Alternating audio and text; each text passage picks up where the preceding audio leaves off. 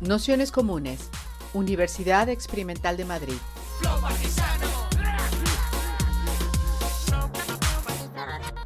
Toda la información en nuestro canal de Telegram Nociones Comunes o en nuestra web traficantes.net barra formación. Hola, creo que se nos oye bien. Pues nada, daros la bienvenida a todas, a todos, a todos a esta sexta sesión del curso El fetiche de la maternidad, deseo, dominación y reproducción social. Para esta sexta sesión, mm, que hemos titulado ¿Qué pasa con la maternidad? Eh, tenemos a nuestro compañero de Nociones Comunes, Pablo Carmona, que le hemos pedido el reto un poco de intentar tratar un tema no muchas veces hablado que, forma parte también de este tipo de, discusiones y que coloca también al rol de, lo masculino o del, padre en, como polo de, parte de este tipo de, reflexiones. Nos parece también eh, especialmente difícil porque también en este tipo de relaciones con, lo paterno, que tiene que ver con, el padre y con ello el eje al final central del, del patriarcado, como cómo se produce y reproduce este tipo de relaciones y hasta qué otros campos podemos pensar a la hora de hablar de crianza feminista. ¿no? Un reto que sin duda es complicado y que por ello es pocas veces nombrado desde, desde los espacios feministas. Entonces, dentro de eso le hemos pedido un poco pues, que trajera, trajera algunos de los, bueno, de los marcos teóricos sobre los que se ha intentado tratar la cuestión y algunos de los retos presentes y futuros que, nos podemos encontrar a la hora de pensar la maternidad desde este lugar e incluso la maternidad más allá de la heteronormatividad, ¿no? que, también es otro pack junto con la familia que, de alguna manera activa este tipo de, roles de género. Así que sin más, haremos una presentación, la presentación de, unos 45 minutos y luego un ratito de, debate y preguntas. Muy bien. Pues nada, muchas gracias y pues para quienes estamos por aquí, también quien, quien está por, casa, ya con la voz un poco cascada de, viernes, que ya son muchas charlas eh, de nociones comunes a lo largo de la semana y de presentaciones y, demás. Eh, nada, pues la idea es hablar de, esto de la, de la, paternidad, ¿no? Es decir, que es como una especie de agujero negro que tampoco se suele eh, citar mucho, ¿no? No existe una idea de instinto paternal, ¿no? Es decir, no existe un, mandato de género tampoco muy fuerte en torno a la paternidad, es decir, no, hay, no es algo que, esté presente eh, en la biografía ni en la educación desde que somos pequeños, ni es algo que mm, la responsabilidad del cuidado en términos generales es algo que queda eh, o suele quedar al margen de, la, propia educación de, los varones. Entonces, bueno, pues eso es un, punto de partida que, hace que la, parte, que la paternidad pues, sea eh, dos extremos muy opuestos, o una gran abstracción, es no se sabe muy bien, o una concreción con la que te pegas de bruces el momento en el que, en el que bueno, pues te toca serlo, ¿no? Es decir, que ahí es donde hay pues un montón de, contradicciones y de alguna manera siempre la idea de paternidad, en términos muy generales, está, está bajo la sombra o a la sombra de, del, gran elemento de la crianza, que es la, historia de la maternidad, del maternaje y de eh, cómo se cría en esa relación eh, madre-criatura, por decirlo así. ¿no? Además, en un momento que, es de, profunda, transformación, o sea que es un doble problema, es decir, es, una cuestión sobre la que no se ha pensado mucho, eh, es una cuestión sobre la que no hay un mandato eh, muy, muy claro y, y, a la vez sobre ese mandato poco claro se está produciendo una transformación, que es la transformación que fuerza y que empuja el, campo del feminismo, por decirlo, por decirlo así. ¿no? Em, si, bueno, he puesto ahí en un PowerPoint para ir siguiendo la, sesión, bueno, está en PDF. Eh, si veis un poco la foto de esa familia feliz, que es un poco uno de los grandes eh, martillos pilones que hay cuando se piensa en la crianza, ¿no? Cuando siempre que te metes en páginas de crianza, de educación, de tal, siempre aparecen familias súper felices, donde no hay problema de paro, donde todo el mundo tiene vivienda, donde hay varios seguros de todo tipo de coberturas sanitarias que te cubren desde tener una dentadura fantástica hasta tener un coche eléctrico con el que no contaminar el, planeta, ¿no? Que contrasta mucho con la realidad, ¿no? Y de hecho, eh, en gran medida la crianza tiene que ver con ese eh, sobredeterminación de expectativas que hay constantemente sobre la idea de criar, de educar y, demás, ¿no? Pero bueno, por empezar por el principio, la idea que, existe de, del padre está muy vinculada siempre o tradicionalmente ha estado vinculada a esa autoridad patriarcal, ¿no? Es de donde venimos, de alguna manera el padre es la autoridad, la ley, ¿no? Freud tiene, sabéis, eh, distintos textos como Totem y Tabú o como es el eh, propio Moisés y la religión monoteísta, donde hay toda una reflexión sobre esa figura del, padre como productor de la ley, como productor de la, de la norma, ¿no? Es decir, es algo que, que Lacan, por ejemplo, toma, aunque evidentemente siempre en Lacan eh, trata de decir que siempre es metafórico, que es una función, la función paterna, pero tanto en la función paterna como en la función sexual eh, siempre usa esos extremos, ¿no? es decir, que em, siempre está ahí como esas ideas del tabú de incesto, del padre como negador de la relación significante entre el hijo y, o la hija y la, y la madre y al fin y al cabo, bueno, pues la reproducción de una relación muy normativa, por decirlo, por decirlo así, ¿no? Y por lo tanto el padre aparece siempre muy desatado de la, naturaleza, eh, muy desentendido y no afectado, por decirlo así, de todo lo que significa el proceso de embarazo, de parto, de crianza, de toda la idea de la eh, vinculación o la supuesta vinculación intensiva que hay entre, entre la madre y, la criatura, ¿no? una vinculación intensiva que, es esa vinculación eh, de, como el primer gran significante para, el bebé. Eh, y al fin y al cabo, bueno, pues una reproducción de imágenes estandarizadas de lo que es la paternidad eh, y la autoridad paternal tradicional que cada quien tendremos en la, en la, cabeza y que de una manera u otra se han venido reproduciendo en los últimos tiempos. Pero evidentemente eh, yo creo que la charla de hoy sobre todo se circunscribe a, bueno, pues entendería yo a un perfil de, mm, podríamos decir, de varones cis heteropatriarcales en relaciones más o menos tradicionales, que son al fin y al cabo eh, uno de los posibles estereotipos de esta eh, paternidad. ¿no? Es decir, nos estamos refiriendo a, familias, por ejemplo, con dos padres o unidades de convivencia con eh, otro tipo de diversidades o complejidades, sino bueno, estamos apuntando al, al núcleo o a la realidad de la familia nuclear, que de alguna manera es uno de los grandes horizontes eh, de reproducción social a día de hoy, a pesar de que, según las estadísticas, solo, eh, por ejemplo, el 30% de hogares eh, tienen menores de 16 años en, dentro de los hogares. O sea que parece que es la, el hogar mayoritario, pero es simplemente como un 30, un 32% de los hogares existentes. Pero bueno, la familia o esa idea de la familia nuclear sigue estando eh, muy, muy en el centro.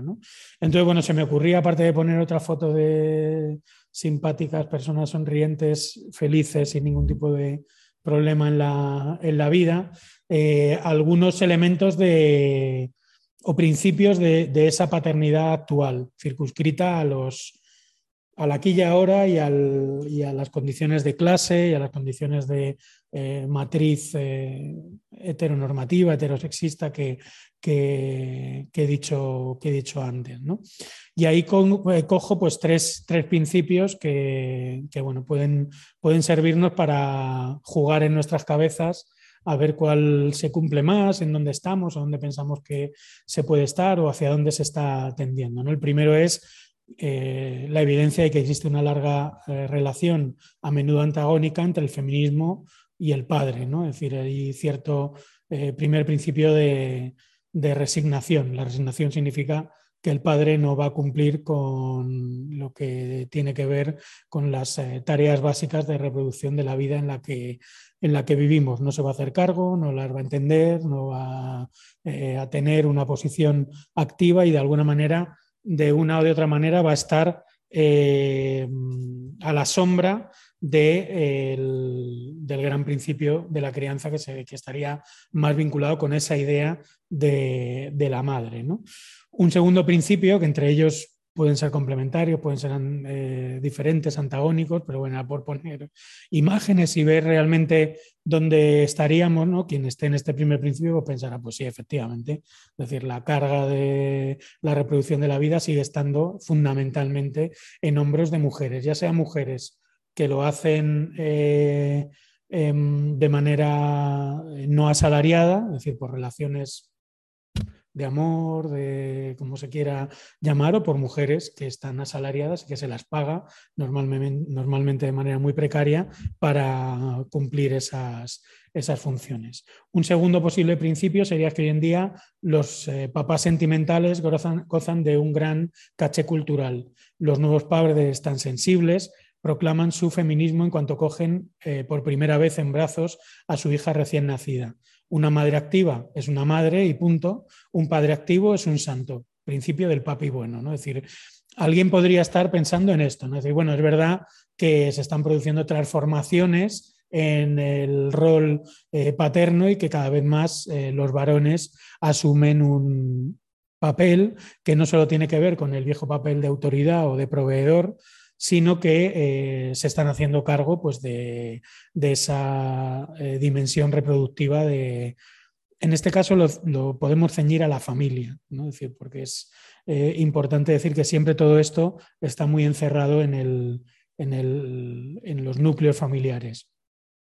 Y un tercer principio un poco más punky sería el que propone Valery Solanas, que dice que es preferible el bruto furioso y anticuado, a quien se puede despreciar con su ridiculez, al padre moderno y civilizado a que hay que poner en cuarentena. ¿no? Es decir, que ese sería un principio de decir, oye, los, los eh, tíos tienen una tendencia, estos varones cis hetero, eh, tienen una tendencia eh, clara, evidente y siempre presente eh, que sería eh, la necesidad de, bueno, es mejor verles venir de antes como toda la vida que eh, empezar a adaptarse a estas nuevas tipologías que son tipologías de masculinidad al fin y al cabo bastante superficiales, pero que luego de fondo conservan los, en gran medida los, los roles tradicionales. Para ver un poco en qué situación estamos, mientras elegís saber qué mezclas de cada uno de los tres elementos eh, os pueden cuadrar más o podríamos discutir más. Em, podemos ir viendo algunos datos de los que tenemos eh, a día de hoy para el, caso, para el caso español, que yo creo es importante señalar. Bueno, las fechas se han desdibujado, pero bueno, realmente ese es el gráfico que va entre 1980 y 2022, los permisos que tenían madres en azul y padres en, rojo. ¿no? Teniendo en cuenta que hasta 1981 la patria potestad era exclusivamente del padre, a partir de ese momento, esto que pone 2 del 6 del 95, no sé por qué ha cambiado todas las, eh, todas las fechas, sería 1980 y luego las distintas reformas legislativas que van equiparando el permiso de maternidad y, paternidad. Para que nos demos cuenta que desde el principio a nivel legislativo, eh, los padres eh, prácticamente en un mes tenían que, del nacimiento de, un hijo, eh, tenían que, volver al, puesto de, trabajo. Es decir, de alguna manera, la ley siempre ha respaldado esa posición en la cual el vínculo entre la madre y, el, y la criatura es primordial, es central frente a una crianza ya no colectivizada o comunitaria, sino en la que participa una segunda persona, que sería el, varón y, poniendo también en cuestión que, el Código Civil solo recoja ese tipo de, modelos de, crianza y no, y no otros. ¿no? Con lo cual la ley es decir, el, gran regulador de este tipo de, relaciones o de la norma heterosexista sería el Código Civil. El Código Civil es el que te nombra, es el que te decide si, decides si eres hombre o mujer, es el que decide cuántos días eh, vas a tener, es decir, de alguna manera marca tu biografía como hombre y, mujer. Algunos otros datos para ver dónde, dónde, estamos, pues por ejemplo el tiempo dedicado al cuidado y educación de hijas, eh, según seas eh, mujer o hombre, ¿no? Es decir, pues ahí vemos que, por ejemplo, los hombres dedican mayoritariamente dos horas o menos a ese cuidado, en, los tres, en las tres horas eh, sigue estando un poco más, y en cuanto empieza a haber un tiempo de cuidado más parecido a la realidad, eh, porque cuatro horas a mí me, parece, me sigue pareciendo bastante poco de cuidado quien tiene hijos e hijas, ya las mujeres empiezan a, ser eh, mayoría, ¿no? pero sí que se nota una, participación desde luego seguro, no tenemos los datos, pero mayor que hace pues, 15 o, o 20 años. ¿no? El tiempo dedicado a cocinar y tareas domésticas, pues eh, ahí lo, vemos, ¿no? En una hora están una hora, entre una hora y dos horas están la mayoría de, hombres y en, a partir de dos horas, tres horas, cuatro horas, cinco horas y más eh, serían ya las, eh, las mujeres, ¿no? Porque veamos un poco en qué grado está existiendo esa, esa transformación.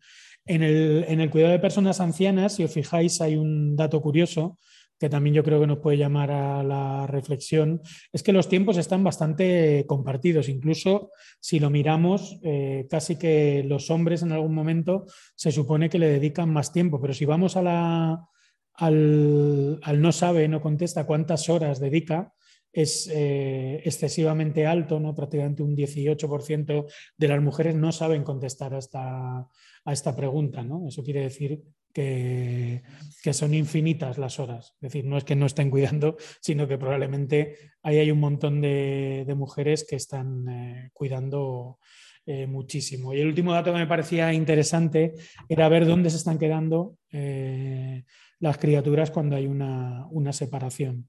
En la barra verde está el total, en la barra azul serían los padres que se quedan en exclusiva con la custodia, que es prácticamente insignificante. Es decir, no, eh, si hay, por ejemplo, en, 2013, en la primera barra 93.000 eh, separaciones, divorcios ese año, eh, apenas 2.000 padres son los que se quedan con la custodia en exclusiva frente a prácticamente 40.000 madres, o sea, la mitad de los divorcios, la custodia en el año 2013 eh, se, la, quedan las, madres y bueno, según va pasando el tiempo eh, se, va, se, va, graduando, pero siempre las madres estarían en exclusiva entre el 30 y el, 40% y luego bueno, pues vendrían las, las custodias compartidas. Con la cual sí que, sí que podemos decir que estamos en un momento en el que se observa una, transformación en la eh, presencia y en la participación, por decirlo así, en el modelo reproductivo, al menos en estos grandes datos, porque luego habría que ver en cada, en cada lugar, en cada casa, en cada relación, cómo se reparten el tiempo, las responsabilidades y, las tareas, pero evidentemente sigue, habiendo una preponderancia muy grande todavía en 2021 del de, eh, el papel de, de las mujeres como eh, bueno, pues un poco el, elemento central o sobre el que pivota esa, esa, reproducción. Entonces, bueno, pues como os decía, un poco la, idea era pensar en, eh, en, esa, en, esa, clave, ¿no? decir, estamos en un momento en el que la idea de la paternidad eh, sufre una transformación evidente por, por la obligación y forzada por, la propia, por el propio empuje del movimiento feminista, no hay otra eh, explicación posible, o sea, de alguna manera los consensos sociales se desplazan, la presión de, que ejercen las propias eh, mujeres en las, eh, con respecto a sus parejas, es decir, la necesidad de independencia, de autonomía económica, es decir, como todos los grandes enunciados de las luchas feministas económicas en el contrato laboral, en el contrato sexual, se, están, se, están, viendo reflejadas, incluso en un país conservador, patriarcal, de tradición católica como, como es España, y en ese contexto es donde irrumpe pues, una nueva realidad que, está vinculada a un nuevo modelo de, maternidad y que, bueno, pues que habéis visto también en las últimas sesiones, tanto en la sesión de lactancia como en, la, bueno, en todas las sesiones anteriores, y que, y que tiene que ver con, con esas extrañas alianzas que se han eh, reproducido y donde hay eh, sectores eh, feministas que vuelven a encontrar en la, maternidad una, bueno, pues una manera también de, construcción de autonomía de la mujer, de reivindicación de cierta, una reivindicación de algún punto esencializante de la eh, relación de la maternidad y del, y del, maternaje y cómo eso afecta también a, la construcción de esta nueva paternidad dentro de un contexto que es el que podríamos denominar de construcción de nuevas masculinidades, ¿no? de eh, pensar, eh, ya sea por motu propio o porque estás forzado a ello, que, que el viejo contrato sexual ya no, ya no se encaja, y que eh, hay que ocupar nuevos roles. ¿no? Y eso se mezcla, esos nuevos roles y esas nuevas masculinidades, se mezcla con la falta de referentes. Es decir, como decíamos al principio, eh, mm, ni para bien ni para mal, la, paternidad, salvo el gran eslogan del padre autoridad, del padre ley, del padre castrador y demás, no tiene una tradición de práctica, no, de padres a hijos no hay una eh, no hay una tradición constitucionaria, una educación, no, tenemos eh, muñecos en las manos cuando nos decires algo que viene de, nuevas y que viene de nuevas en una sociedad donde eh, cada vez es padre y madre más tarde. decir, con lo cual también has tenido mucho tiempo para vivir un modelo de individuación o procesos de individuación eh, masculinos, también eh, femeninos, eh, pues muy determinados, ¿no? muy vinculados al individualismo, a la autonomía, a, todo ese tipo de, cuestiones. Y precisamente esta, esta nueva tendencia de que no sé cómo llamarlo, estaría vinculado a las crianzas naturales, a las crianzas con apego, al, parto respetuoso, a bueno, pues un poco lo que ya habló eh, Beatriz, eh, Beatriz Jimeno, entran en la costelera pues con eh, pues en, cierto punto, con una parte positiva de volver a reivindicar la autonomía, por ejemplo, de la mujer frente a la violencia obstétrica, pero a la vez con una reesencialización de la función materna y, una posición concreta de, para el padre, pues bastante eh, de dudoso gusto, podríamos decir. ¿no? Ese dudoso gusto yo lo, eh, lo ejemplificaba en ese enunciado de del estamos embarazados. No es decir, que es algo que siempre provoca un montón de discusiones. No, no, estamos embarazados. No, ¿cómo que estamos embarazados? Está embarazada ella, tú que vas a estar embarazado. Tú sigues bebiendo alcohol, sigues saliendo por la noche, sigues haciendo no sé qué.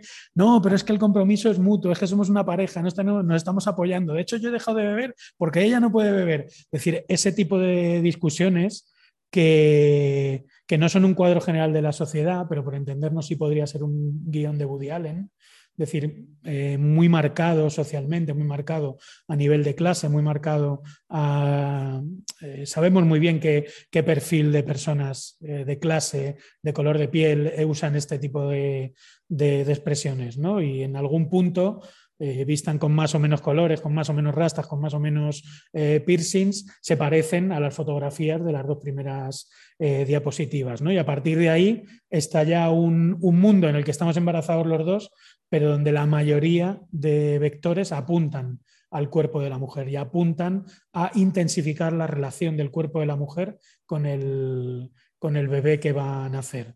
Ya, eh, algo que se suma a la propia trayectoria de, la idea de maternidad que, se inscribe y se atornilla sobre, sobre el cuerpo de las mujeres. ¿no? El viejo ya puede ser mamá, eh, luego ya los debates de cuándo decir que estás embarazada, los tres meses, los no, el mareo, los vómitos, la violencia obstétrica, la lactancia, el baby winning, el libertad de movimiento, el apego, el plan de parto, el parto natural, la cesárea respetuosa a las vacunas, la episiotomía, la autonomía en el parto, las contracciones, el movimiento, el canal del parto, los vídeos, es decir, una cantidad de eh, cuestiones que pasan en nueve meses y de las que te tienes que hacer cargo y que atraviesan fundamentalmente el cuerpo de la mujer, que obligatoriamente te atan a eh, el estudio, la responsabilidad y junto a la responsabilidad reaparece, yo creo, con muchísima fuerza eh, el sentimiento de, de, culpabilidad.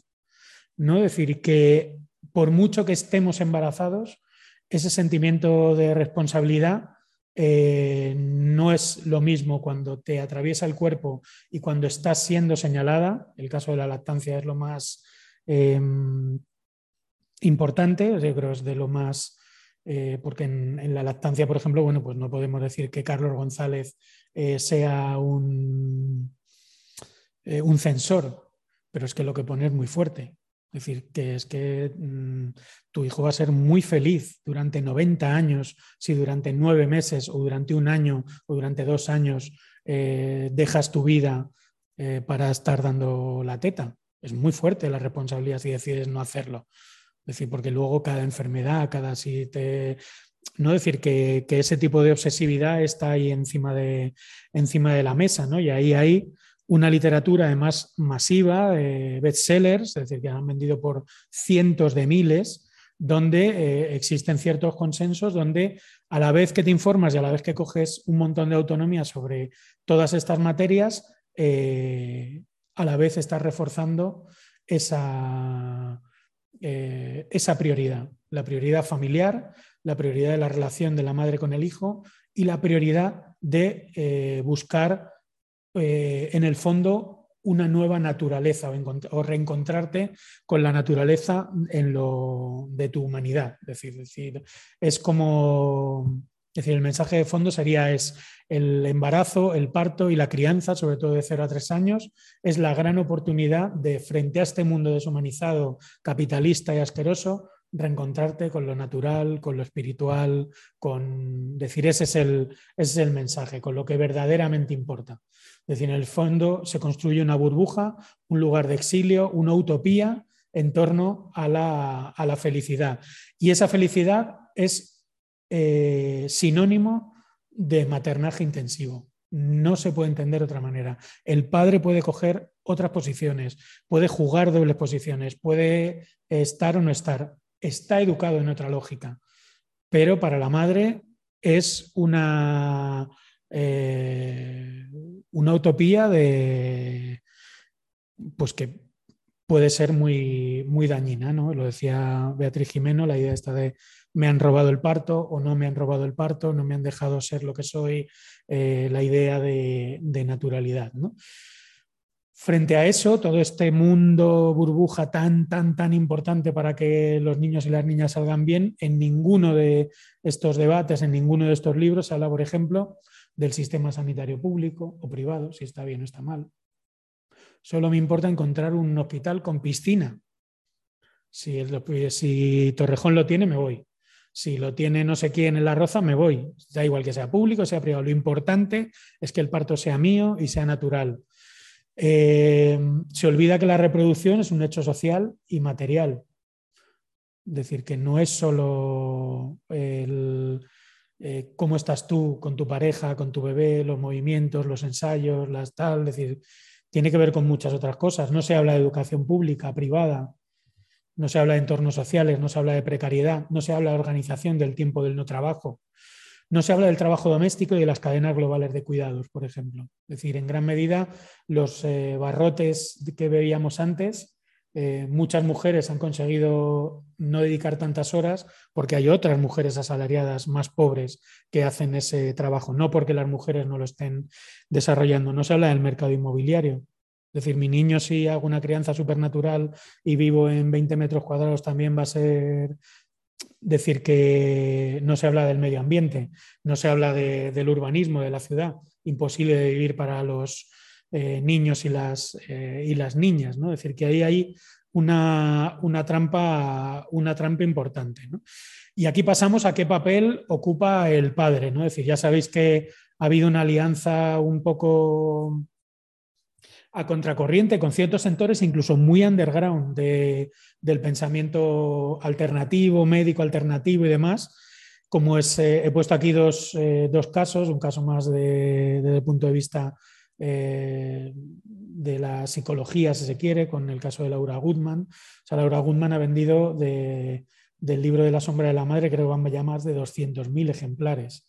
Y Michelle Oden, eh, sobre de los libros que sabéis que son en torno al, em, a la animalidad del parto, eh, del parto humano, ¿no? es decir, el, cómo devolver a la mujer a su estado natural como medio para, para poder parir, eh, pues igual, ha sido un bestseller estando en, editoriales, en el caso de Laura Guzmán, ¿no? en el caso de Michel Oden sí que son editoriales bastante eh, desconocidas, pues con un éxito y con una influencia enorme.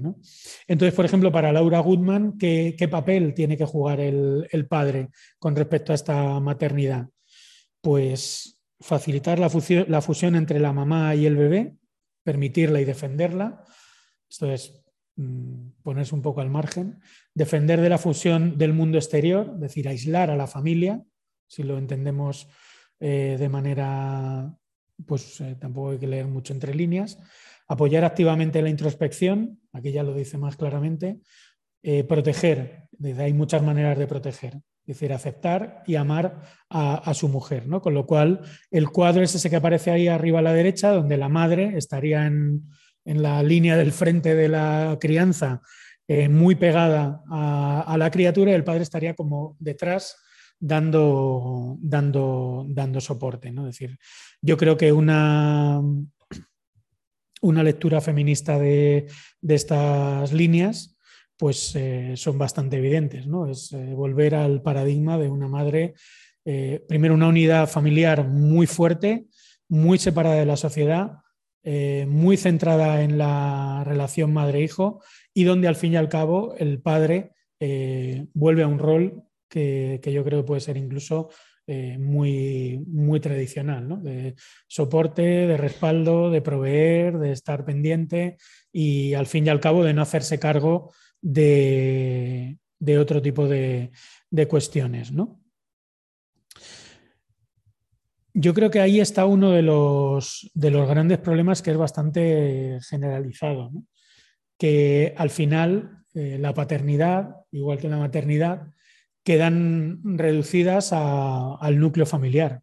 Es decir, esa es la, gran, la, gran, cuestión que, tenemos encima de, de la mesa. ¿no?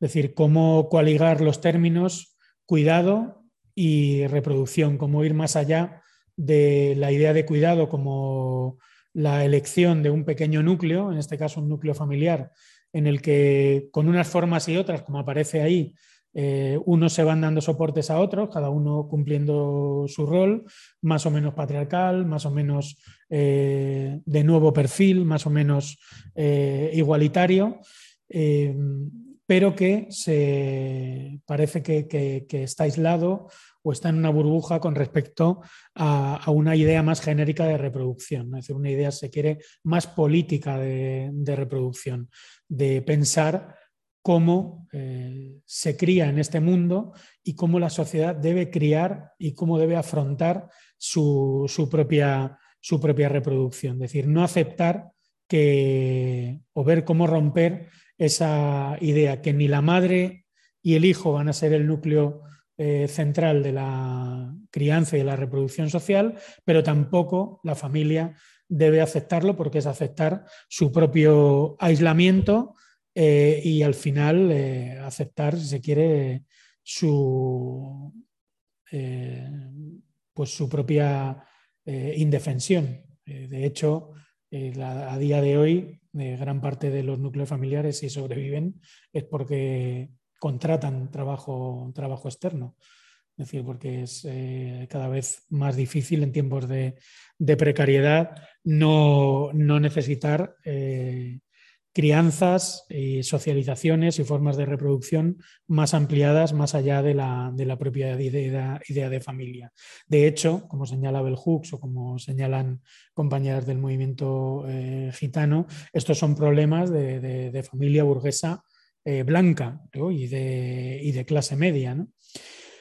Por lo tanto, la familia como solución, porque es la solución que mayoritariamente se está buscando, pero sobre todo como, como problema. ¿no? Venimos del viejo paradigma, que sería el de la izquierda, donde la línea fundamental madre-hija se mantiene, pero dentro del triángulo, donde el padre es la autoridad, pasaríamos a un segundo eh, estadio que sería el que proponen eh, o el que se podría sobreentender de ciertos modelos de, crianza natural, que sería el padre detrás de la madre, en, eh, cuidando una relación íntima, natural, de construcción de apego seguro entre la madre y, su, criatura como relación fundamental. Y la pregunta sería si el modelo al que queremos llegar es al de, al de la derecha. Al de la derecha sin saber muy bien dónde está, dónde está esa figura del hijo si está en el vértice de abajo, esto es, eh, guarda cierta eh, triangulación, separación con la madre o el padre, o está dentro del triángulo en el sentido de que el hijo es la centralidad del núcleo familiar, que es otro de los grandes eh, problemas que se afrontan a día de, hoy. está bien escuchar, al niño, saber y conocer sus deseos, pero su centralidad no debe ser eh, mayor que la del padre, la madre o quien sea que esté a su, a su cargo. Entonces, bueno, la pregunta es si el modelo al que aspiramos, un modelo como el de la derecha, donde el padre y la madre están a un mismo nivel, donde el grado de intensidad de relación con el hijo, y entendemos también entre el padre y la, y la madre, eh, también lo, lo están, y si ese sería el, modelo hacia el que nos gustaría caminar. Todo indica que parece que es lo que se nos dice, es decir, que parece que en gran medida los problemas de crianza, los problemas de reproducción familiar, si se quiere, eh, tienen que ver con dos grandes cuestiones, que los padres eh, siguen sin terminar de hacerse cargo de la crianza de los hijos, faltan mejores padres, por decirlo así, y que eh, necesitamos más educación pública. Serían los dos grandes eh, problemas de, la crianza, con lo cual uno con este esquema, uno de los dos problemas podría estar resuelto. ¿no? Es decir, el padre de repente aunque los datos todavía no corroboran al 100% eso, ocupa un nuevo lugar, una nueva masculinidad, un, desempeña un nuevo rol de cuidado, de atención, de reparto de, horas, que, sería el horizonte en el que se supone que, estamos hoy. Este, podríamos decir, sería el modelo progresista que se está poniendo encima de la mesa. Pero evidentemente ese rol yo creo que sigue, que sigue siendo muy familiarista, es decir, que resume la crianza y pone en el centro de nuevo la, relación entre, ya no entre la madre y el hijo, sino entre la madre y el hijo y el padre que pasa a ser de madre, es decir, como maternizar la figura paterna para que haya como una doble eh, figura igual que eh, desde sus diferencias eh, participan en la, en, la, crianza. De nuevo, eh, todos los temas ocultos no aparecen, es decir, el, trabajo doméstico, cómo se reparte el tiempo de no trabajo, cuál es el modelo de trabajo asalariado que existe, cómo es la educación y qué pinta la educación pública, privada, concertada en la reproducción de, nuestras vidas, en qué pinta la, sanidad pública, es decir, como temas que parecen eh, que pasan desapercibidos. Por ejemplo, eh, en ningún libro aparece reflejado un, tema que yo creo que es central, que es el tema de las pensiones. Es decir, este modelo, este modelo que se basa en una nueva relación de abuelos y abuelas con la crianza de sus nietos, es decir, muy, muy intensiva, en muchos casos, quien, quien puede hacerlo, depende del sistema público de pensiones. Si la gente se empieza a jubilar más tarde, sigue teniendo que trabajar hasta los 70 años y si la gente eh, no con la pensión que cobra no le da para vivir, pues evidentemente habrá que rearticular el modelo, este modelo eh, de familia nuclear, es decir, porque no funciona. Es decir, no funciona el, modelo actual en donde, que de las clases medias donde existe una vieja eh, familia nuclear, que es la de tus padres o la de los padres de tu compañera, que sí, que cobran una pensión media, que pueden ayudar incluso económicamente, que pueden dedicar dos o tres tardes a, cubrir las eh, horas de un trabajo cada vez más extensivo. Es decir, todo ese tipo de cuestiones no aparecen escritas en, ningún sitio. Es decir, cuando son la esencia material del modelo eh, reproductivo a día de hoy. Esencia material para quien lo tiene y esencia material, por supuesto, para quien no lo tiene y ha tenido que vivirlo de otra manera eh, durante mucho tiempo. Por lo tanto, la pregunta es qué papel para lo, para lo paternal. Es decir, eh, la primera cuestión es que sin duda eh, no hay que escabullirse de, pensar, y esto es un trabajo de, los varones cis hetero fundamentalmente, de salirse de los roles clásicos eh, patriarcales, es decir, de, que ahí hay bastante, bastante miga. ¿no? Por supuesto, también, mientras no consigamos construir eh, en términos de igualdad otra cosa, participar de un sistema de crianza igualitaria. Y cuando se dice igualitaria, dice, ¿cómo se hace la crianza igualitaria? Es decir, que muchas veces a día de hoy eh, esto que llamamos las nuevas masculinidades se están quedando mucho como en, en una profundización un tanto como psicológica, eh, incluso si se quiere estética, ¿no? de intervención sobre la expresión del género, es decir, sobre la pluma masculina tradicional, si se quiere decir así, ¿no? el lugar donde se anudan la identidad de género, donde se anuda la expresión y cómo te manejas en el lenguaje verbal, no verbal, en el eh, lenguaje del afecto, en eh, por, decirlo, por decirlo así, pero eso no aborda la, materialidad de, esa posible, por ejemplo, de esa posible crianza, crianza igualitaria. Eh, yo creo que esa igualdad se aborda desde un pacto. Es decir, esos pactos, eh, y por eso pongo esa idea de que tiene que ser premeditadamente igualitaria, de la cual se levanta acta, se organizan turnos, se fijan acuerdos, se verbalizan las diferencias, se establecen roles y se discuten los automatismos, es decir, esos roles de género oye, pues joder, llevamos eh, cinco meses aquí instalando cosas en casa, por poner un, ejemplo, y solo tú coges el taladro para hacer no sé qué, y yo solo me estoy dedicando a organizar la ropa a los niños. O, mm, o sea, si podemos sacar mierda cotidiana toda la que, toda la que queramos. Yo tengo mm, cajones enteros.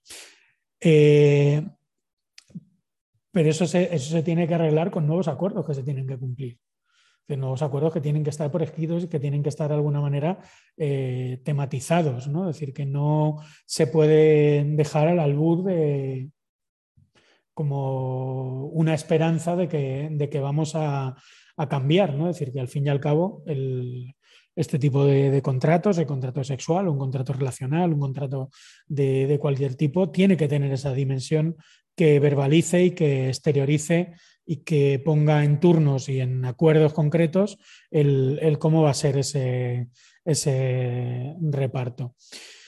Pero todo esto yo creo que no puedo olvidar desde dónde se construye.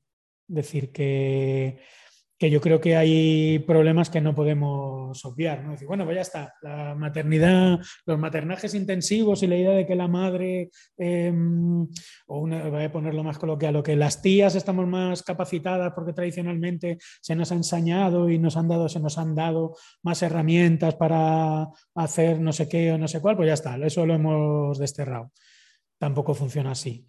Eh, igual que tampoco funciona así, bueno, pues ahora los tíos, pues ya vamos a ser mucho más sensibles, vamos a escuchar tal, vamos a haber más empatía, eh, va a haber otra relación con la eh, violencia, no va a haber, yo qué sé, todo lo que nos podamos eh, imaginar, ¿no?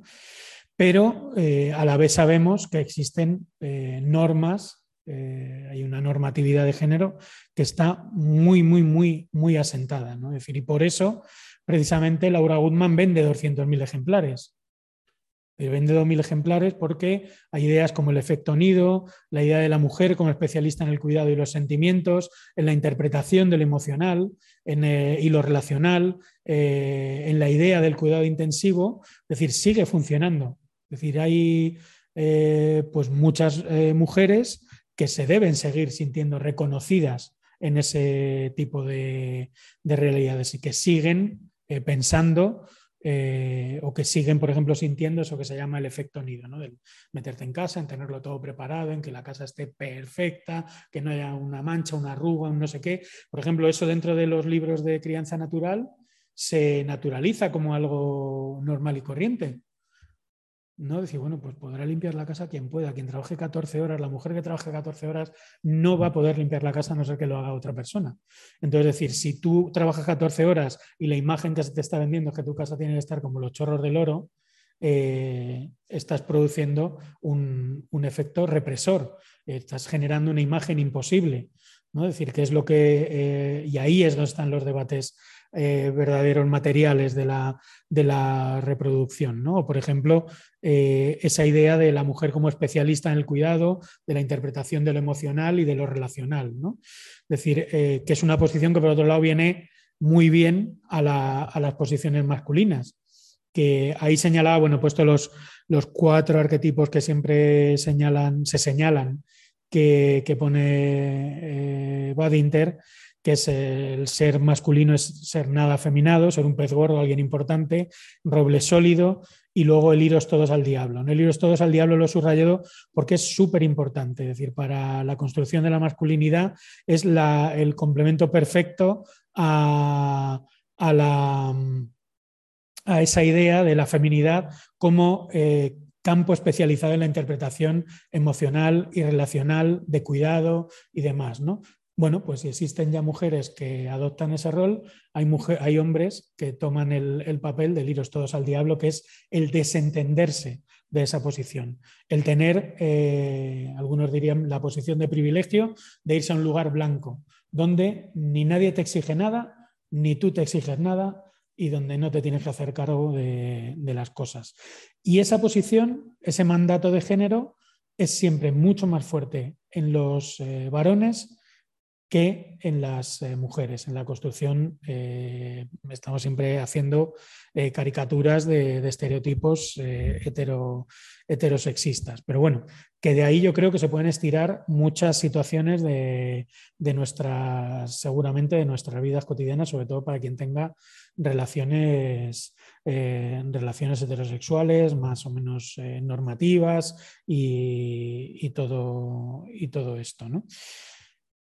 Y claro, ¿qué hacemos con todo este tipo de, situaciones? O yo creo que es importante que hay que intentar cuidarse en, los procesos de ir reconociéndonos todo este tipo de, cosas que realmente están, están pasando. Pero claro, como decía al principio, no podemos reducir el problema ni a la familia, ni al núcleo familiar, ni a simplemente que el padre está ausente, ¿no? Porque si no, eh, desde un punto de vista anticapitalista, por ejemplo, eh, incluso antipatriarcal, sería hacerle un gran favor a todos los sistemas de opresión y todos los sistemas de gobierno habidos y, y por haber. Sería asumir que al fin y al cabo la culpa, la responsabilidad está depositada en los sistemas de relación que reproducimos en nuestro pequeño núcleo eh, familiar. Y la realidad es que no solo en las relaciones de género, sino también en las relaciones de clase, en las relaciones raciales, todo este tipo de posiciones eh, burbuja las que te llevan eh, algunos modelos de, crianza, como hemos señalado, o incluso la propia idea general o normativa de, crianza, solo se, se pueden eh, combatir yendo más allá de la idea de maternidad y de paternidad, es decir, haciendo estallar de alguna manera esos conceptos, comunalizar los conceptos, se quiere incluso borrarlos del mapa. ¿no? El problema es cómo se reparte socialmente el campo de la reproducción de la vida, quién lo asume, quién carga con él, qué papel juega ahí la familia, si es que tiene que jugar alguno y al fin y al cabo hacernos cargo de que estamos viviendo en un momento histórico muy concreto y muy determinado y único a nivel, en muchos sentidos, incluso planetario, donde existe algo que se llama la familia nuclear. Es que tú eliges a otra persona de la que supone que estás enamorada mm, por eh, indefinido, no es un contrato como los de antes, indefinido, ¿no? que se puede acabar realmente en cualquier momento, y tienes unos niños y entonces entre los tres, los cuatro, los cinco montáis una pequeña burbuja autosuficiente y que es capaz de tirar para adelante. Y la realidad es que no está siendo capaz de tirar para adelante. Y cuanto más precariedad, más crisis eh, y más eh, realidad se pone sobre esta idea de familia, eh, más disfuncional es la propia idea de familia nuclear. Y ese es el, gran problema que que afronta, por ejemplo, Bell Hooks y la afronta desde la crítica, esto ya lo habéis visto en el, curso, a la propia crítica del feminismo blanco a la idea de, maternidad. Ahí he sacado pues, unos párrafos de este texto de crianza revolucionaria que, que ya habéis visto y, donde lo señala. ¿no? En el primero dice, aunque las primeras feministas exigían respeto y reconocimiento para el trabajo doméstico el cuidado de los hijos, no atribuyen, atribuyen importancia y un valor suficiente a la crianza femenina, a la maternidad. Esto se tenía que haber hecho de forma explícita al inicio del movimiento feminista.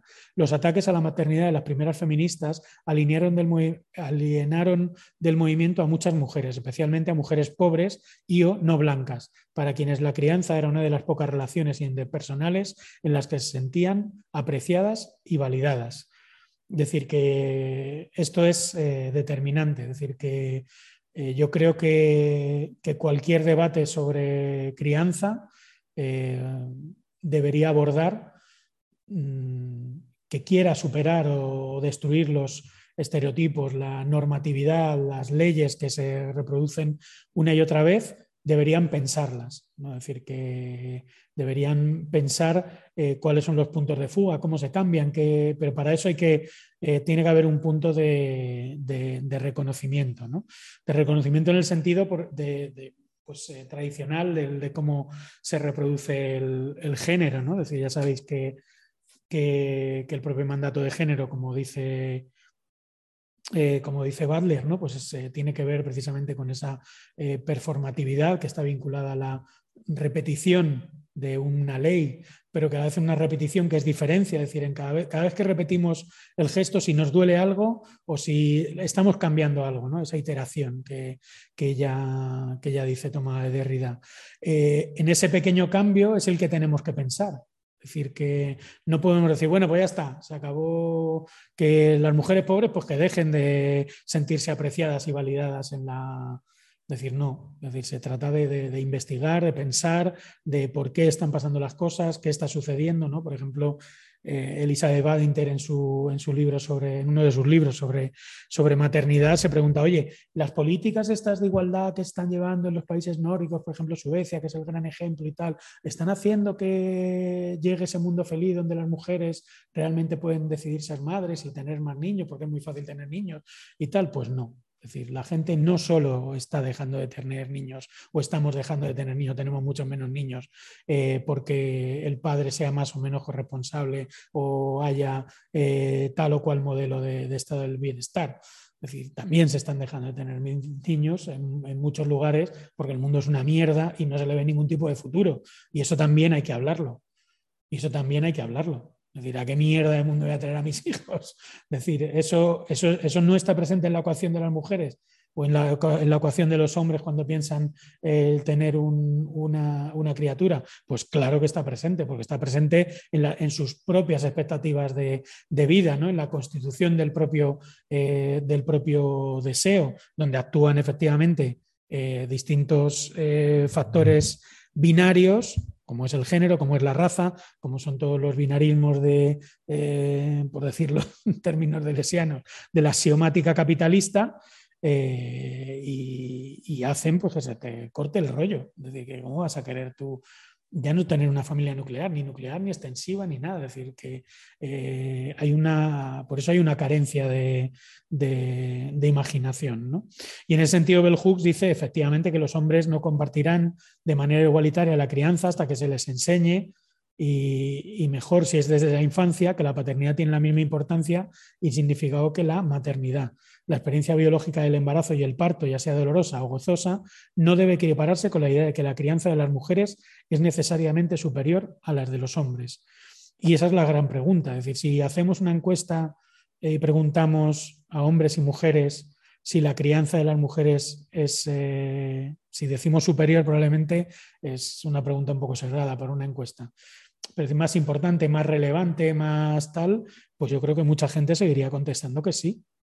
Es decir, que mucha gente seguiría imaginando, pues sí, una familia nuclear, pues la madre, pues sobre todo en los primeros años de vida, tiene que tomar un papel más protagónico, porque está la lactancia, porque está en no sé qué, pues está, ¿no? Es decir, que, que ahí es, entonces Bell que habla, decir, bueno, pues vamos a inspirarnos en cómo hemos criado, por ejemplo, las comunidades negras, donde existen sistemas infinitamente más comunitarios y más extensivos de, eh, de crianza y de reproducción. Eh, pero claro, antes de que pueda haber una responsabilidad compartida en la crianza que alivia a las mujeres de la responsabilidad exclusiva del cuidado principal de los niños, las mujeres y los hombres deben revolucionar sus conciencias es decir, eso es muy importante porque eh, Bell Hooks siempre, eh, con esa idea del feminismo, es para todos los mundos, o sea, para todo, para todo el mundo y para todos los mundos, eh, siempre, siempre menciona por igual a, ambos. más que nunca existe una enorme necesidad de que las mujeres y los hombres se organicen en torno al tema del cuidado infantil. Cuidado infantil, o sea, decir que, que yo creo es importante recuperar también eh, términos materiales más fuertes de, reproducción. Eh, por ejemplo, mm, la fortísima intervención de la psicología eh, y de las psicologías alternativas en el ámbito educativo están llevando mucho a que se pierdan términos fuertes de la materialidad de la vida. Es decir, que se vuelva a encerrar en los mecanismos psicológicos del niño, de la relación del niño con el padre, como mucho una psicología un poco más sistémica que incluya a dos o tres personas más y donde eh, la psicología revolucionaria, la antipsiquiatría, los eh, perfiles eh, de entender en qué mundo se está produciendo el malestar psicológico que tiene un niño, una niña, una familia, quedan desechados. ¿no?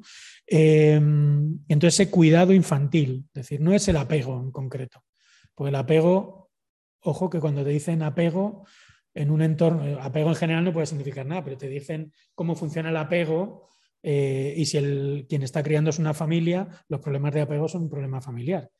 O sea, no es difícil, no hay que tener mucha sensibilidad para poder en algún momento sentirte culpable, señalado, eh, ¿no? Es decir, que siempre se dice que no, ¿eh? que mucho cuidado, mucho respeto, que no, que cada uno hace lo que puede, que no hay culpabilidades, pero claro, si ha muerto alguien y estamos solo cuatro en la sala, pues es que alguno de nosotros tenemos que ser, algo ha pasado. Es decir, si no estamos teniendo en consideración nada de lo que hay, de lo que hay fuera, pues hay algún, algún problema, pues no es raro que te lo cargues. Y, y sobre todo esa relación de responsabilidad y culpa, que sin ser lo mismo, pero sí que están muy vinculados y están muy vinculados a la normatividad y al mandato eh, de género que hay, eh, que tienen las mujeres. Eh, clarísimamente. Yo creo que con eso se juega permanentemente. Entonces, al tema del cuidado infantil, para garantizar que todos los niños se críen en el mejor marco social posible. ¿Ves? O sea, Bell Hooks da mucho oxígeno. O sea, saca el balón muy fuera de la relación familiar, ¿no? Es decir, un marco social para garantizar que las mujeres no sean las únicas o las principales responsables de la crianza, ¿no? Es decir, para hablar de crianza hay que hablar de Estado, hay que hablar de economía, hay que hablar de trabajo, hay que hablar de sistemas sanitarios, hay que decir, y ahí es donde se pelea una, también una crianza eh, respetuosa, si se quiere llamar, una crianza como la quieras llamar, pero una crianza donde los niños tengan pasta, los mayores tengamos tiempo, donde haya justicia social, donde el medio ambiente sea respirable, es decir, donde se pueda, donde porque tengamos un niño eh, o una niña o vayamos a criar o tal, no tengamos que reducirnos a nosotros, nuestro ombligo, nuestra burbuja, es decir, donde podamos opinar y pensar que hay que ir más allá y que como comunidad hay que discutir ese tipo de, temas. ¿no? Eh, para acabar, lo que he hecho es un, cuadrante para situar a nuestras, quien tenga familia y se sienta reconocido en un poco en los ejes que hemos dado hoy, que como decía al principio son bastante, están reducidos a las familias heteronormativas, a yo creo que incluso también a unas clases sociales determinadas donde influyen estos debates, donde se está dando este, esta realidad y que tiene que ver con las clases medias, con las clases medias eh, altas, pues un poco para pensar eh, dónde se sitúa ese núcleo dentro de, este cuadrante, lo que he puesto arriba, la crianza asistida y con trabajo doméstico y de cuidados contratado, y abajo, pues la crianza precaria, con pobreza, con problemas de vivienda y tal. Y a un lado una crianza más familiarista y al otro lado una crianza más eh, comunitaria. Por ejemplo, el estereotipo de una familia de crianza con apego, con superpasta, eh, que vive bien y tal, pues suele ser una crianza que está muy arriba a la izquierda, ¿no? Una crianza muy familiarista, pues realmente no necesitan de nadie más, y con muchísimo de las labores de reproducción pagadas. La plancha, la ropa, la limpieza de la casa, la comida, la tal. Con lo cual, bueno, pues una vida bastante fácil y bueno, por eso les da igual la sanidad pública y lo que les, y lo que les eches. Eh, si las estás pasando más canutas y tienes que trabajar 14 horas al día y vives en una casa eh, de mierda y necesitas, pues la familia nuclear no te resuelve mucho. Necesitas una crianza eh, más comunitaria, ¿no? Entonces te irás más hacia el cuadrante de, abajo a la, a la, derecha. Entonces, bueno, pues era un juego que se me había ocurrido por si en algún momento no queréis hacerlo en casa, mm, si alguien se siente reconocido con lo que, con lo que he comentado. Y, y bueno, pues que la moraleja sería, sería esa primero el ver cómo desestabilizar esos términos, pero también sabiendo que ningún varón puede pasar a ese cuadrante sin desestabilizar los términos de, su propia masculinidad y tampoco ninguna mujer lo puede hacer, entiendo yo, sin, desestabilizar todos esos mandatos que, de una manera u otra en un momento de, de la vida siempre, siempre se te, siempre se te aparecen. Y nada, pues con esto, ya lo que queráis. Pues muchísimas gracias, Pablo. Y no sé, hacemos como siempre un rato de, no sé si hay cuestiones o algo que, que hayáis pensado.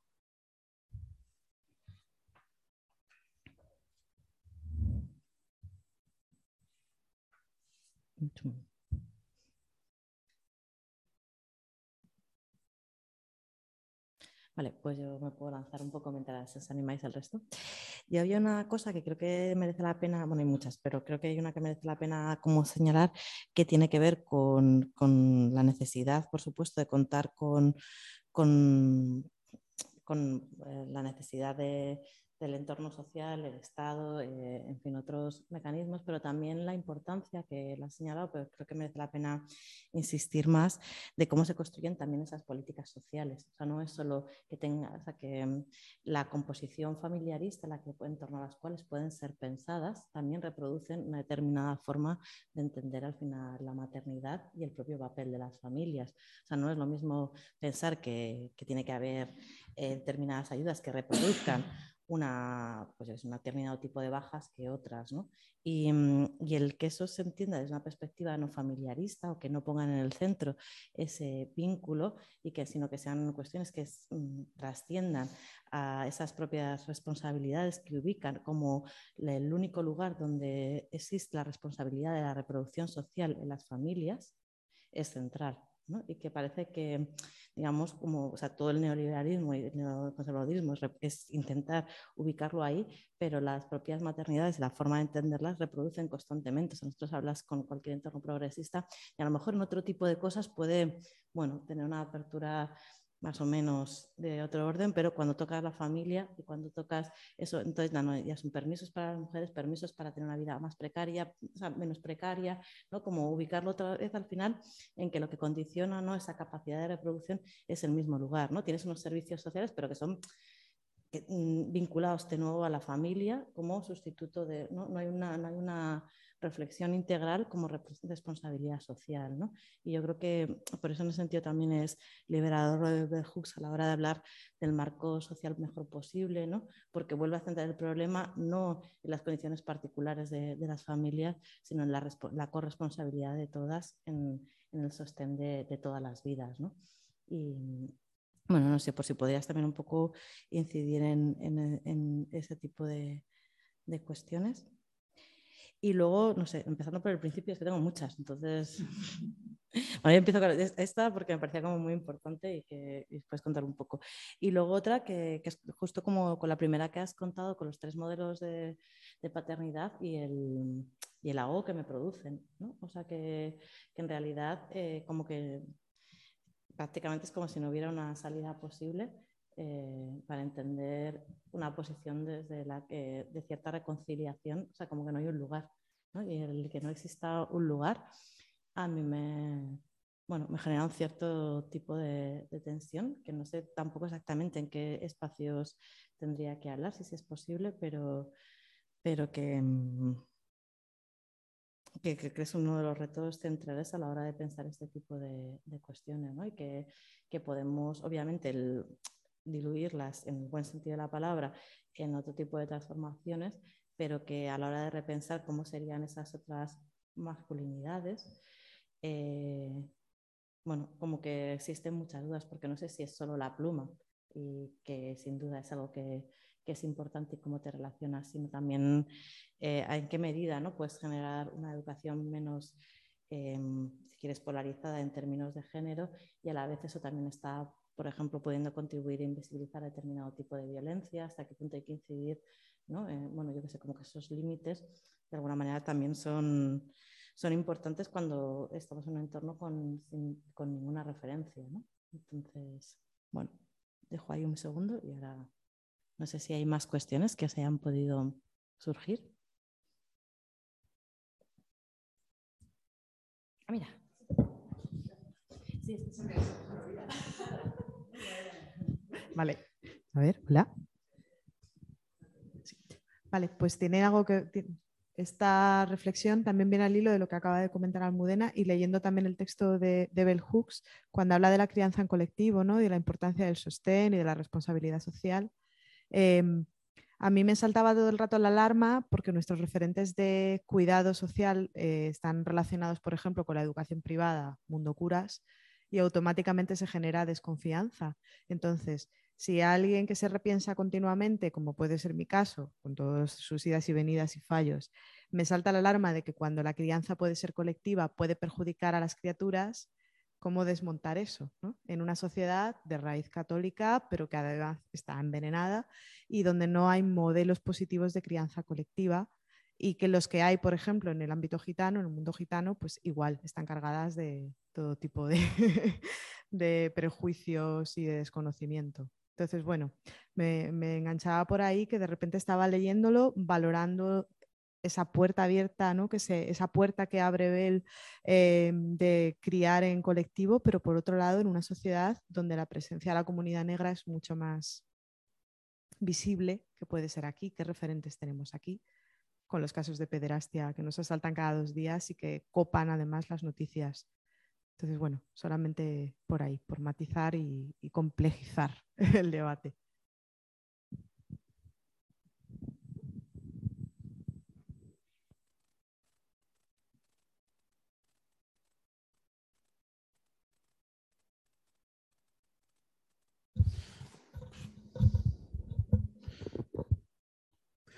O sea, lo primero es sí que todo el estado del bienestar está eh, diseñado por, eh,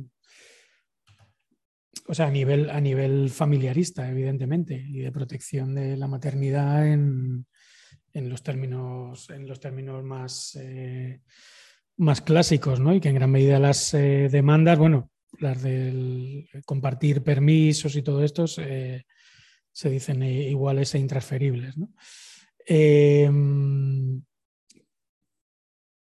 pero no sé, no sé muy bien cómo, se podría hacer sin hacer un desmontaje del propio, del propio Estado. O sea, que la relación familia-Estado es que es, es, fundamental, es decir, es la base estadística, es la base del código, eh, es decir, el Estado moderno, el actual, es decir, los estados inspirados en Napoleón o los estados liberales, lo primero que hacen es firmar un código civil que define quién se casa, la herencia, que define las reglas del juego y las unidades básicas de, convivencia, ¿no? Y por eso las batallas por desestabilizar ese código civil duran y duran y por eso los códigos civiles se mantienen muy estables desde mediados del siglo XIX, es decir, porque eh, es, es, uno de los grandes enemigos. Y es uno de los grandes enemigos no solo porque el Estado lo defienda con fiereza, sino porque es uno de los códigos que más se cumple en nuestra realidad cotidiana. Es decir, es donde más nos parecemos al Estado, en cómo, en cómo funcionamos eh, muchas veces. ¿no?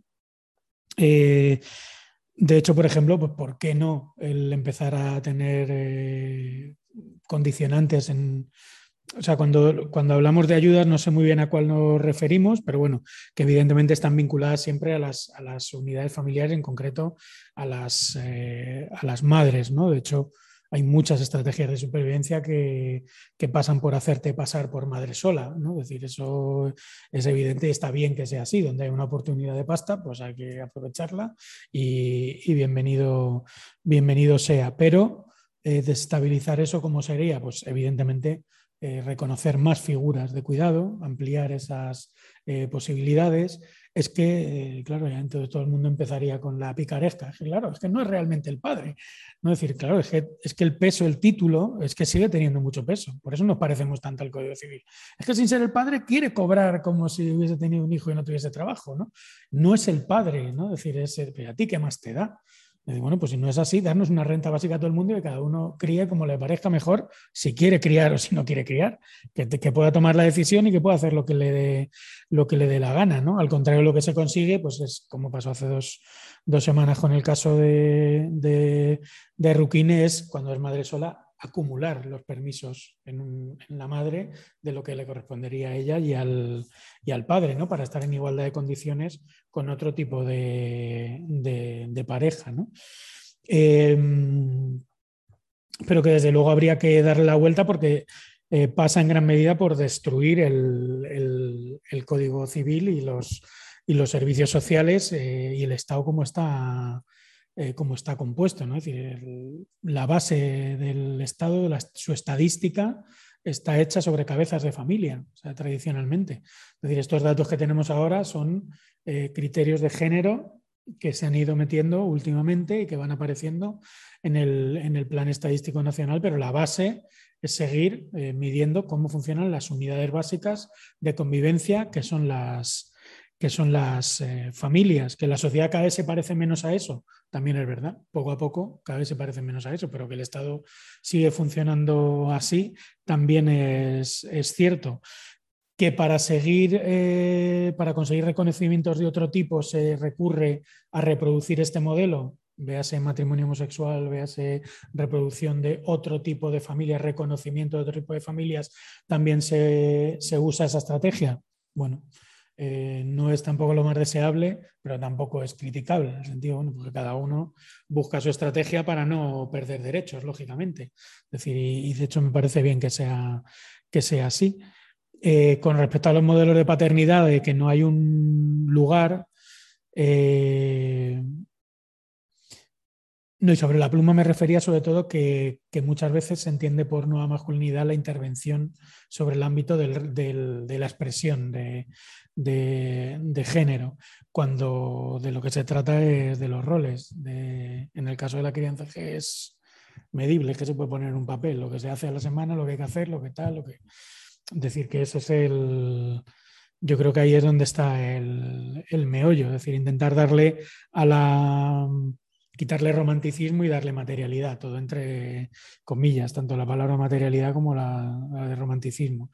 Y, bueno, es verdad que se trabaja sin, sin modelos, tampoco, mm, tampoco es verdad que, o sea, que tampoco parece que haya un esfuerzo muy grande o que estemos haciendo un esfuerzo muy grande los tíos por escribirlo, ni porque queden asentados, ni por ejemplo hacer una investigación sobre la lactancia alternativa que ayude a descriminalizar, perdonar el término, eh, eh, por ejemplo, eso podría ser un, buen objetivo, eso sí que sería una nueva masculinidad, es decir, construir todo un aparataje científico que demuestre maneras alternativas de, para no lactar.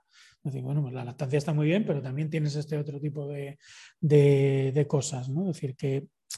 Eh, sobre la oxitocina. Y sí, sí, sí, sí, ahora, o sea, si te puedes, eh, cuando vas a las horas de lactancia, alucinas.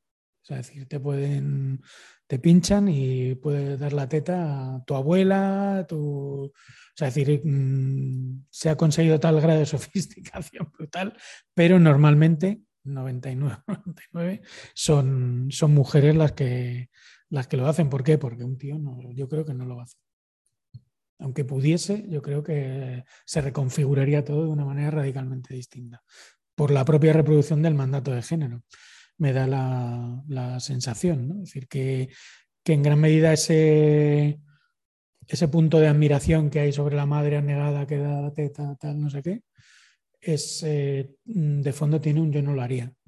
¿no? Es decir, que, que ahí habría que. Yo creo que bueno, son preguntas que está bien, que está bien hacérselas. Y luego sobre la, sobre la crianza colectiva, pues evidentemente, sea, decir, es que esta tradición que estoy señalando, que sería para nuestra Europa sería la, la Europa del post-68, ¿no? Y evidentemente es la Europa del fracaso del proyecto de las comunas.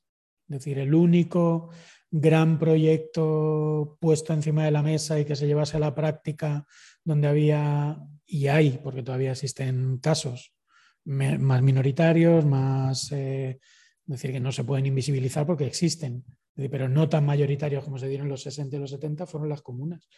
Y el nivel de fracaso fue altísimo, eh, porque precisamente la sociedad se parecía eh, mm, se parecía más profundamente a sus códigos civiles todavía, por muy hippies que fuesen, que, que al mundo que querían construir. O sea, que el reto era muy grande, es decir, que no es tampoco una, tampoco una crítica. Es decir, habría que decir, se parecían tanto como nos parecemos nosotras y nosotros a día de, a día de hoy. Y hay una pregunta pues enorme, claro, una pregunta que, que no es fácil de, de, resolver. O sea, yo sí me lo planteo a día de hoy, decir, cojamos con la gente que tenemos más cerca y repartamos tal Primero está el concepto de padre y madre, que hay que salvarlo. Junto al concepto de padre y madre está vinculado un sentido de propiedad muy grande. Junto a ese concepto está el de reproducción social, de la reproducción de la propia familia. ¿A quién le dejo el piso a la abuela? ¿Se lo va a quedar este? Y dentro de tres meses discutimos eh, qué vamos a hacer. Decir que son preguntas que a las que te hagas tres veces por qué eh, te, ves casándote en el registro civil con no sé quién y haciendo la familia nuclear más eterna de toda la vida. Decir, que, que está, la cosa está complicada y por eso que no, es, no, no, hay atajos. Decir, que es que el problema es que no se habla. Es un problema que es un debate que no, no está encima de la mesa en ningún lado. Es decir, no está el de las crianzas alternativas, el de las madres eh, que crían que crían ellas, no es decir solas, es, decir, las madres que crían ellas, una madre que decide tener un crío y lo tiene. Esos son debates que están las el debate de las nuevas familias, padre, padre, madre, madre, familias queer, esos debates están encima de la mesa. Un debate más amplio, habría que juntar cachos de muchos de estos sitios, de poliamor, de tal, de no sé qué, para construirlo de una manera un poco más, un poco más articulada. Existe, pues, yo creo que muy, muy residualmente, vamos, o, en un plano muy, muy teórico. o en pequeñas experiencias, claro, que eso es lo que habría que, ver. A lo mejor se trata de hacer un curso con esas experiencias y ponerlas encima de la mesa y, someterlas a someterlas a, discusión, ¿no? ¿Qué crisis tienen, qué crisis no tienen? también, bueno, no sé, tiene que ver con los regímenes de gobierno, ¿no? O sea, que hablar a veces, bueno, ya lo discutiremos con gracia más, pero de estas familias diversas, pero que al final, en términos liberales, reproducen parte de, por lo menos, de los mandatos de reproducción social, ¿no? O sea, que tú puedes decir, eh, eh, igual no reproduces los mandatos heteronormativos de género explícitamente, pero sí reproduces al final el lugar, estos dos mecanismos que tiene el neoliberalismo, el de la herencia por un lado y el lado de la consanguinidad o parentalidad y la transmisión de la responsabilidad del cuidado, ¿no? Entonces, bueno, mientras se respeten eso de una manera más o menos acotada, eh, ahí sí que ¿no? Eh, pueden entrar otro tipo de, figuras. Cuando, pero en realidad, que para mí también lo que hablaba el Hooks y que hablan también en muchos otros proyectos comunitarios, es que disuelven también esa propia relación de la responsabilidad. O sea, tú no puedes pensar otras cosas si no vas disolviendo, porque si no es muy difícil pensarlo. O sea, tú lo que, que, incluso, pues no sé, tú... Eh, pues a lo mejor me estaba veniendo lo de Gladys, ¿no? Y cómo piensan ellas las propias relaciones de comunalidad y el problema que puede tener para, eh, para una lectura feminista de estas relaciones que muchas veces son patrilineales, ¿no? O sea, que sí que entienden de la consanguinidad, pero que en realidad eh, también desde una forma relativamente diferente a la que podemos entender la, nosotras porque la construcción de la herencia se construyó de una manera completamente distinta basada en el trabajo, ¿no? donde todo el mundo va a tener capacidad de eh, trabajar la tierra. Entonces también, claro, de repente la, eh, disuelve, digamos, los elementos básicos de propiedad que al final constituyen, entonces sí hay una patrimonialidad en las relaciones, pero no con, digamos, con todos los aspectos específicos que puedes tener en las sociedades occidentales y el papel que cumplen, ¿no? Entonces, bueno, o sea, como que me hace muy difícil pensar en la, o sea, que pensar en la comunalidad sin pensar esa comunalidad desde otro tipo de, de lugares y otro tipo de garantías que sí que podrían ser comunitarias y que tú sí podrías garantizarlas en una comunidad que no fuera familiar. O sea, tú sí podrías pensar, oye, me voy a juntar con todos estos y vamos a garantizar eh, yo qué sé, esta vivienda o este no sé qué, ¿no? Porque ya es como que estás pensando en otros términos, sino la ruptura en tu cabeza es muy fuerte y eso se nota mucho en los análisis que se hacen en las comunas del 68, que claro, se miden en términos y fracasos, como, ¿no? Han sido fracasos estrepitosos. Bueno, y las familias que han sido, es una mierda, ¿no? Entonces, o sea, las comunas, pues sí, bueno, es que, ¿no? Pero que tampoco es que han tenido un resultado muchísimo mejor, pero que en realidad los ojos desde donde estás criticando, desde donde estás ejerciendo, y eso también se hace desde incluso desde muchos movimientos alternativos y, ¿no?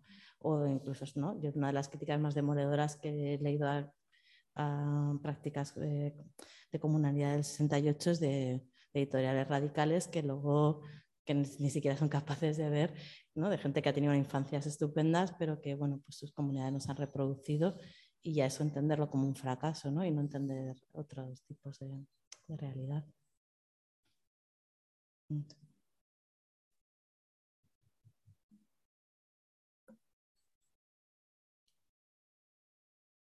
Y luego, a mí hay otra cosa que también me, resulta curiosa con esto de que hablábamos, que no sé si os sugiero, ¿no? Que tiene que ver, como he visto, la idea de, bueno, no sé, con las amigas eh, lesbianas, cómo han reproducido, las que son de mucha confianza, ¿no? Esto es una cosa que puede ser muy particular, pero cómo se han reproducido los mismos roles de género que en sus propias... O sea, luego es verdad que las soluciones hay cosas que interfieren de manera diferente, pero... Eh, en sea, como los mismos mandatos en relación a quién ha parido, en relación a quién se ha hecho cargo, en relación, bueno, como, no sé, o sea, como la, bueno, que para mí ha sido también eh, relativamente sugerente a la, a la, hora de pensar el desde dónde y cómo se puede pensar esa relación.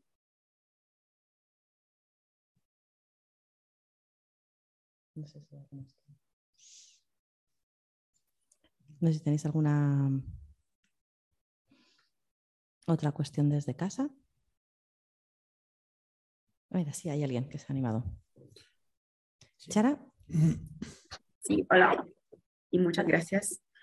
Em, bueno, me, me, quedó resonando lo de, de, las líneas de fugas, ¿no? Y hemos venido discutiendo como, como igual está, está complejo de, de, eh, de mismo concebirla en una sociedad que, que al final, por cómo está normada, por cómo está organizada, por cómo eh, después, eh, sí, eh, por cómo está organizada, finalmente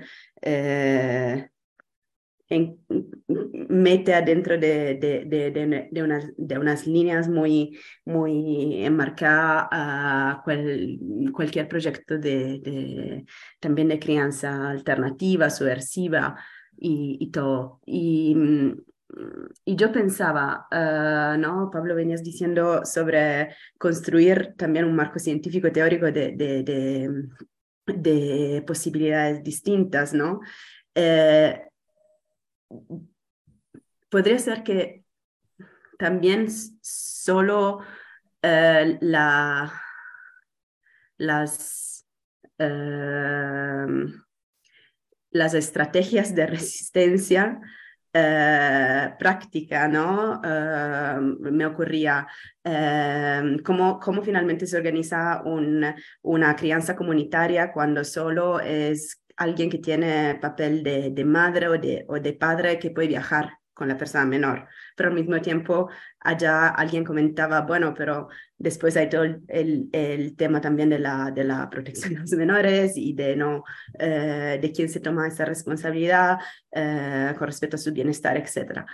Eh, y eso mm, mm, pasa por así, por los viajes, para la, educación, para todas esas pequeñas cosas que se empiezan a, a concebir, pero después muy rápidamente se enfrentan con lo que es realísticamente posible eh, en, en, la sociedad en la, en, la, en la, cual vivimos.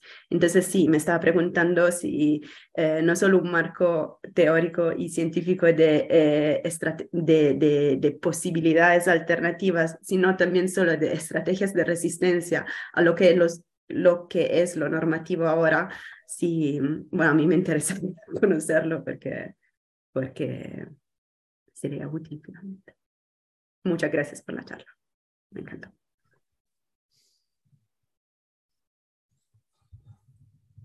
Pues no sé si hay alguna cuestión más. Ah, bueno, que sí, o sea, lo que pasa es que esto ha sido lo leemos, o sea, vamos, que en realidad no nos comentaba que no hay, como decía Beatriz Jimeno, no hay tantos estudios que, que atiendan o que tampoco fueron tanto fracaso las comunas.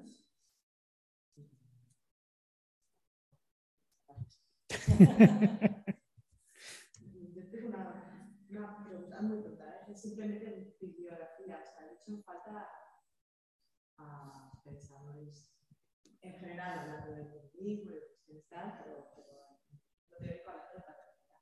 En la mm.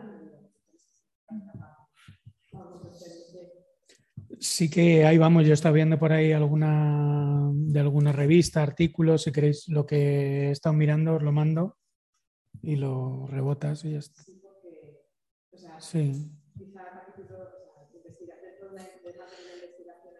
Luego en muchos libros de, en muchos libros de maternidad siempre suele haber capítulos de paternidad. Pero bueno, yo os lo mandaré y os señalo los capítulos también. Ah, claro que lo estoy viendo ahí. A ver si el lunes o el martes